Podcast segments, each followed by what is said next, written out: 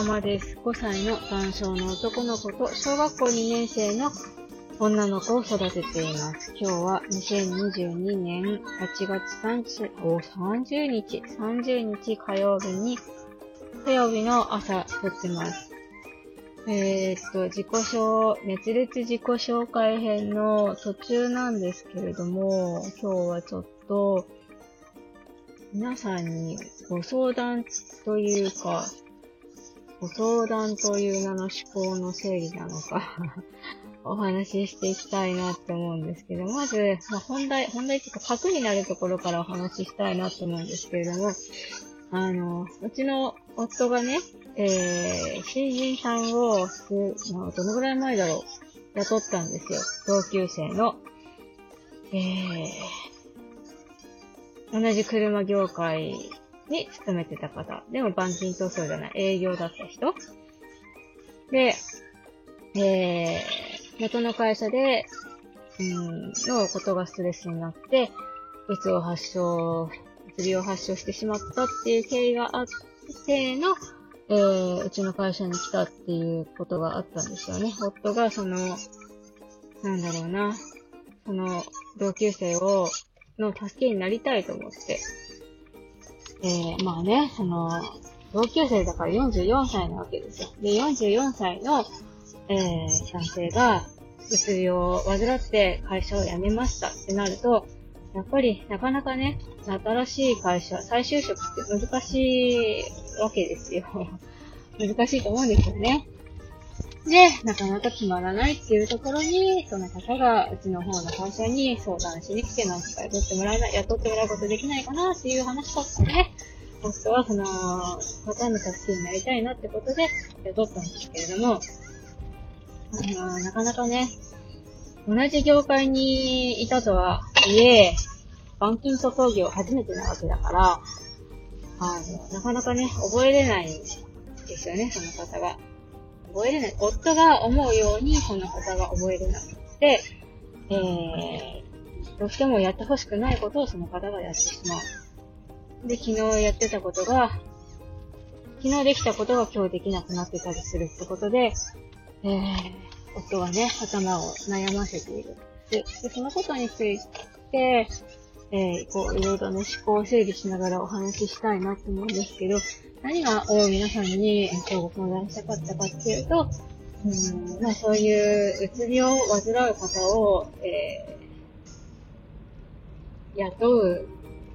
雇っていくためにはどういうことに気をつけたらいいのかっていうことと、あと、その、なんていうのかな。なかなか仕事を覚えれない人に対してどういうアプローチをしていけば良いのかっていうことを一番聞きたいんですよね。で、えここからは思考の整理的にお話ししていきたいんですけれども、まず現状、何事にもね、現状を把握することが大事だっていろんな方が言ってらっしゃるので、現状はどんなのかっていうのを整理していきたいなって思うんですけれども、うーんと、夫が言う話しか私はきわからないので、夫の話を元にし、現状はどうなのかっていうのを話していくと、やってはいけないことをやってしまうと。が、まず一番大きい。大きいのかな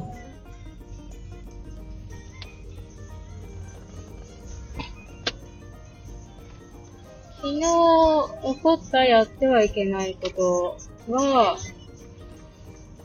夫は昨日はこれこういう風にしちゃいけないよとは言わなかったけど、何日か前には、いや、こうやってしまうといけないよっていうのは伝えてたそうなんですよね。まずどうしましたか？一緒に歌って欲しかったの？ごめんね。でんでんでんでんでんちゃってやって欲しかったのかな？タンタンタン。違うな。そう、うんと、やってし、ではやってほしくないことをやってしまったと。で、それに関しては、昨日は夫はこれをやっちゃいけないよとは言わなかったけど、数日前にはそれを伝えていた。でも、えー、新人さんは、うん、昨日はそれが抜けてしまってて、えー、こっちがこう、忘れない、んなんだろうな。夫が新人さんにある仕事をお任せして、えー、こう、上からちょっと外に出た時に、うん、出る時に、夫が気を利かせて、こうこうこうだからねって言ったことを、本当はその段階で、うんと、やっちゃいけなくて、一番最後の工程でやらなきゃいけないのに忘れないうちにと思ってやってしまったから、えー、後になって、えー、なんていうのかな。うん、作業工程を進めるにあたって不具合が生じてしまったと。あとははいはーい。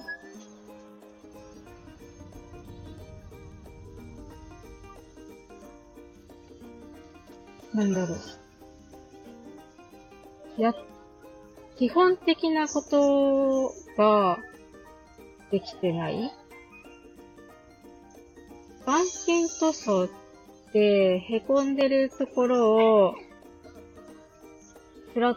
トっていうか元に戻して傷ついてるところを縦で埋めて、それをフラットにして、で、その上を塗装するっていう作業だと思うんですけれども、まあ、塗装するにあたって、うん、塗りたくないところを保護する必要があるんですよね。で、えー、マスキングっていうらしいんですけど、その工程を。でマスキングがやっぱ基本になるから、それを新人さんにやってほしいんだけど、どうしてもマスキングができないと。で、昨日いろいろ夫にお話を聞いていたところ、うん、マスキングって毎日毎日貼り方が違うらしいんですよね。そうそうですよね。いろんな車があるから。うんと、同じ車種の車だけやるんだったら覚えれるかもしれないけど、毎日違うシャツの違う、毎日違う部位を直すってなると、貼り方も毎回毎回変わってくるじゃないですか。だから、新人さんができないのかな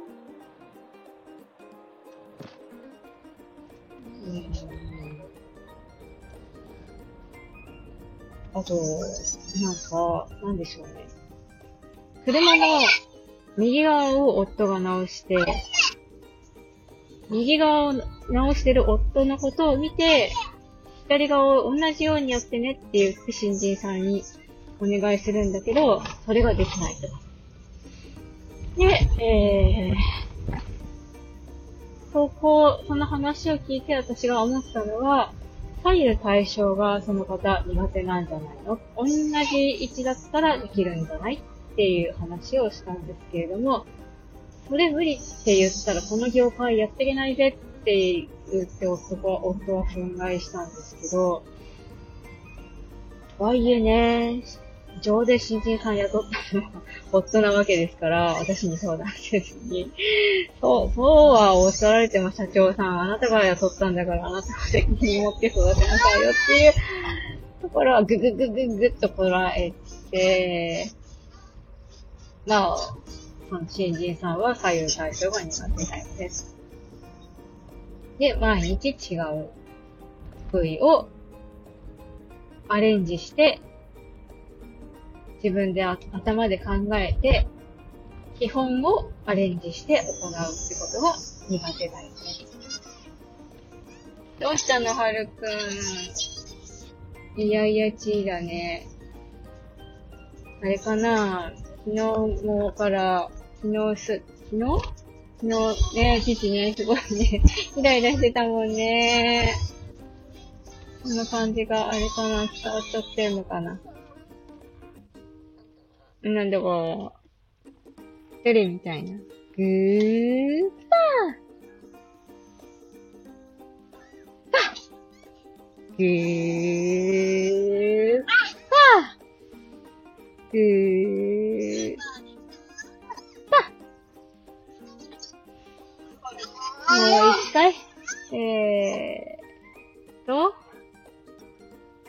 で、どうしたらいいのかですよね。うーん。と、左右対称が苦手、基本はアレンジするのが苦手、で、それで夫に朝話したのは、じゃあ、あの、LINE 工場みたいに工程が決まっていて、アレンジせずに決まった工程でやるっていう風な感じだったらできるんじゃないのあなたの会社の仕事をそういう風にすればいいんじゃないっていう風に、私は、あ、痛い痛い痛い痛い、挟まれてる 伝えたんですよね。そこで、ようやく夫が、じゃあマニュアルを作ろうかなっていう風になってましたね、朝。なんか、そのマニュアルを作るっていう時間がね、夫はないらしいんですよ。そう、ないらしいんですよね。だから、既存の、えー、教科書をもとに、えー、と、新人さんに教えてたらしいんですけど、うん既存の教科書をもとに作業できるっていう人もいれば、私なんかは教科書だけじゃ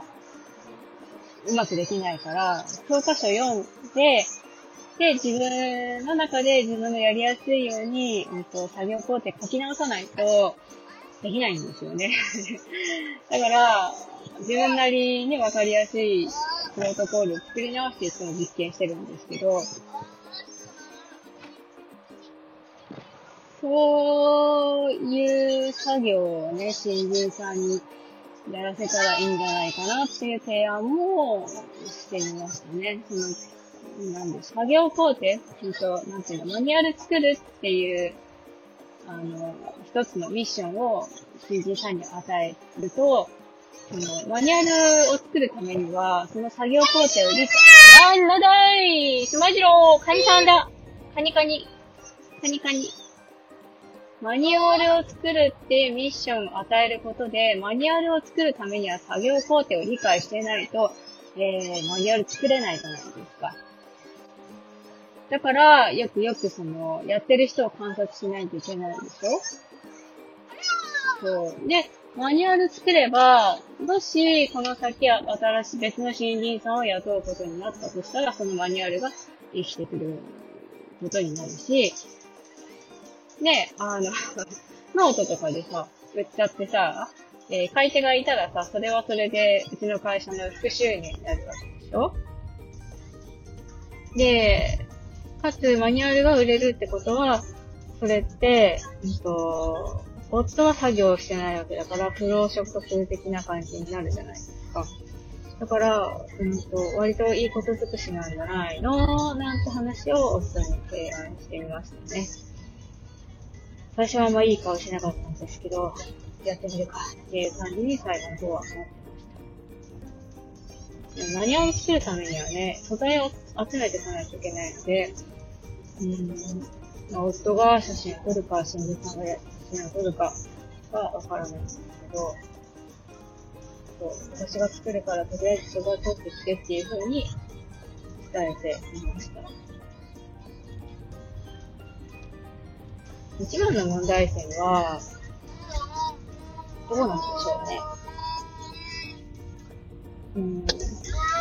あートンネルトンネル入ったね。あートンネル暗い暗いあー止まるよ。あ、止まらない。あ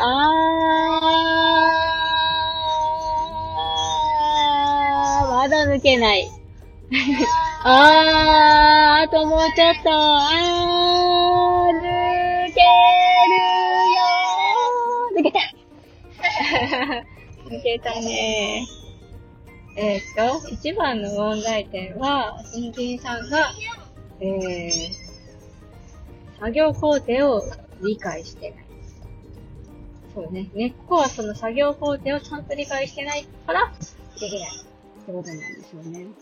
で、その次に、なぜ、あー抜けたよ 抜けたよあーあー作業工程を理解してないのが一番で、その次になぜ作業工程が理解できないのかっていうところが分かってないっていうころなんでしょうね。うん。頭でっかちさんなので、その夫は、俺がやってることが全てなんだ。それ以外のことはもうないんだって感じになってるんですけど、絶対ね、その、夫がやってることが全てじゃなくて、それ以外の方法は絶対あると思うんですよね。だからその辺をうまく考えていけたらいいなって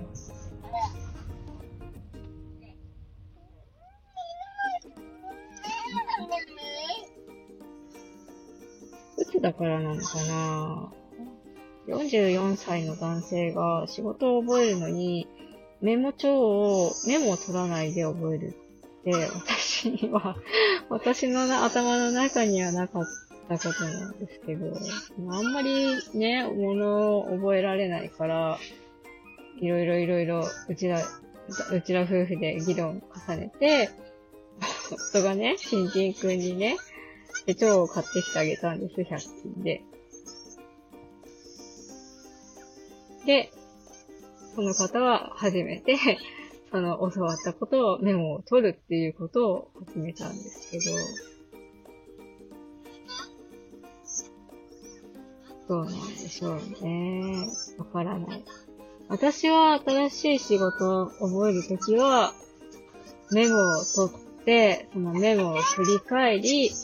それでもわからないときは、機械のマニュアルを読んだり、ネットで、えー、そのうちのね、その実験、研究室から教えてもらえるプロトコールだけじゃなくて、ネットでそのプロトコールを検索し、うちの研究室と、うんと、一般的にネット上に上がってるプロトコールの相違みたいなのを見て、で、自分のやりやすい方にアレンジしてやるんですけれども、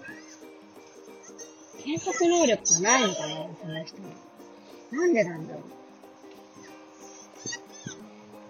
う。うーん。元の話だけ聞いてると、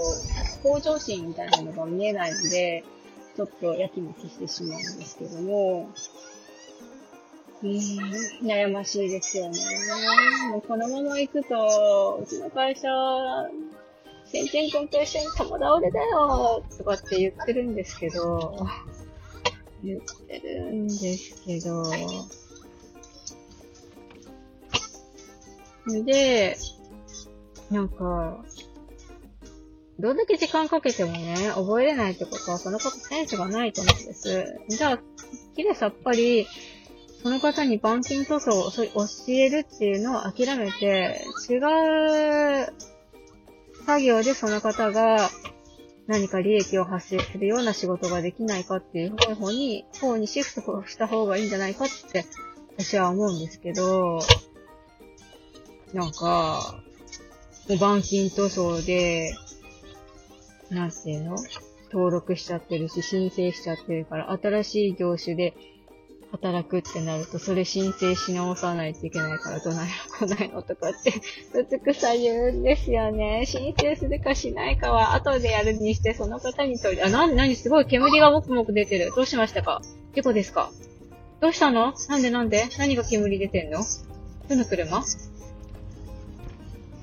どの車だろうね？めっちゃ煙出てたよ。大丈夫？白い煙だった。なんかガソリン臭い。大丈夫かな？怖いねいいね、行こう。おう。あれ、何の話をしてたんでしたっけ？えー、っと、えー、っと、はいはい。トイレにトントントン。何の話をしてたんでしたっけ？あ、そうそうそう。業種をね、変えたらいいんじゃないか。そうそう、昨日は、夫に提案したことの中の一つとしては、うんと、どんだけやっても、板金塗装のことを覚えれないんだったら、まず一点、この方が、夫の、えー、夫が作業せずに済むことで、どうやったらうちの会社で利益が生むかっていうことを、企画書を書いて持ってきてもらったらどうかなっていう風な提案をしたんですけど、くつくさ言われましたね。えっと、最後までお聴きくださいましてありがとうございました。それでは、また。